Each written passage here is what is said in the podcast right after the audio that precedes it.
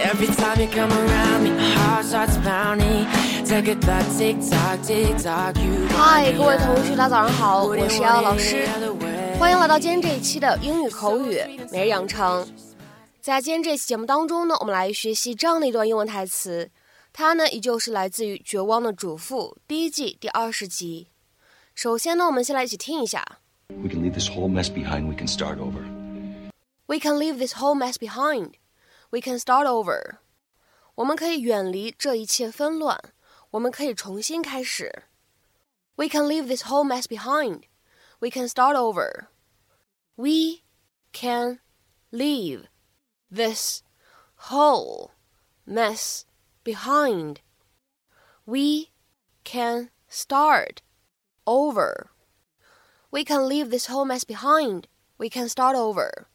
那么在这段英文台词当中呢，我们需要注意一处发音技巧，就是整段英文台词的最后两个单词 start 和 over 这样的两个单词呢放在一起，可以非常自然的做一个连读。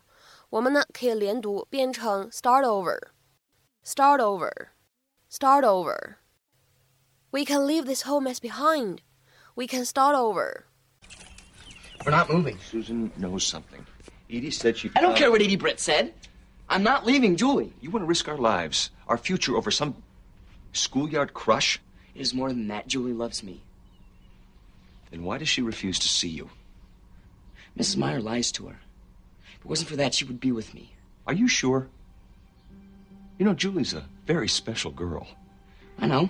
She could have just about any boy she wanted. I think you're a wonderful kid. I do, but you're not that special, Zach. Not really. She kissed me. Lately?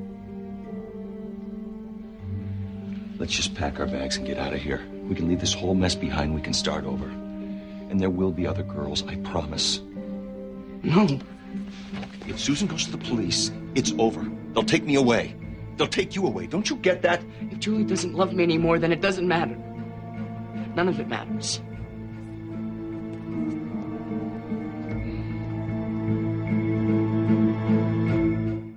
那么在今天的台词当中呢，我们来学习这样一个表达，叫做 leave something or somebody behind。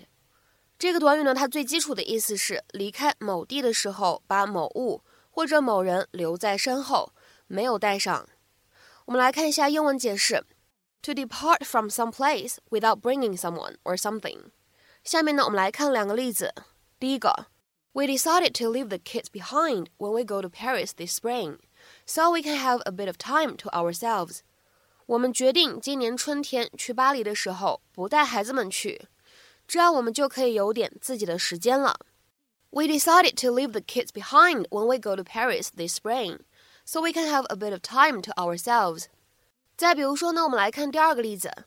I can't believe I left my passport behind. I hope they still let me on the plane. 简直不敢相信，我把我的护照忘记带了。我希望他们还能让我上飞机。I can't believe I left my passport behind.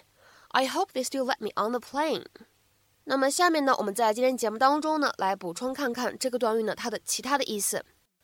比如说呢，第二层含义可以用来指抛弃某人或者某物 ，to abandon or forsake someone or something，抛弃某人或者某物。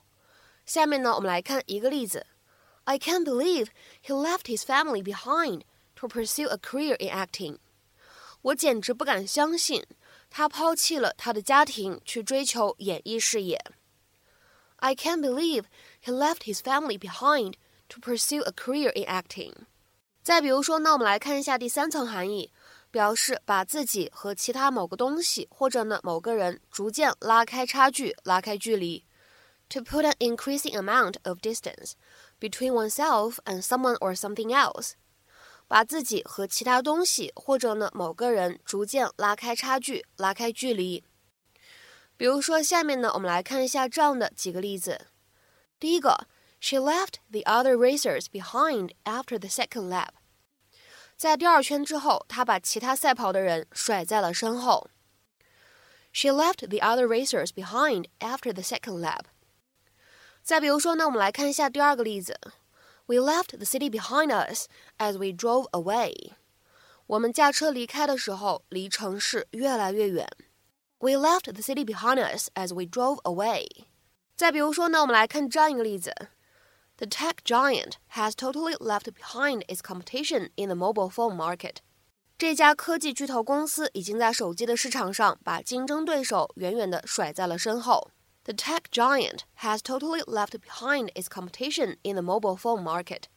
再比如说呢，我们来看一下第四层含义，可以用来表示故意遗忘某一件事情，尤其是你过往经历的一些事。To deliberately forget something, especially something from your past. 故意遗忘某件事，尤其是你过往经历的一些事。下面呢，我们来看两个例子。第一个，She wants to leave her old life behind when she moves to Europe next fall. 她想要明年秋天搬去欧洲。跟以前的生活做个了断。She wants to leave her old life behind when she moves to Europe next fall. 再比如说呢，我们来看最后一个例子。 I understand your decision to move abroad, but just don't leave your friends and family behind. 我理解你这个搬去国外的决定，但是别忘了你的家人和朋友啊。I understand your decision to move abroad, but just don't leave your friends and family behind. 那么在今天节目的末尾呢，请各位同学尝试翻译下面这样一个句子，并留言在文章的留言区。直到回家路上走到半路， 他才反应过来自己的钱包忘带了。直到回家路上走到半路，他才反应过来自己的钱包忘带了。那么这样一个句子应该如何结合我们刚刚学过的 leave something or somebody behind 这样一个动词短语去造句呢？期待各位同学的踊跃发言。我们今天这期节目呢，就先讲到这里，拜拜。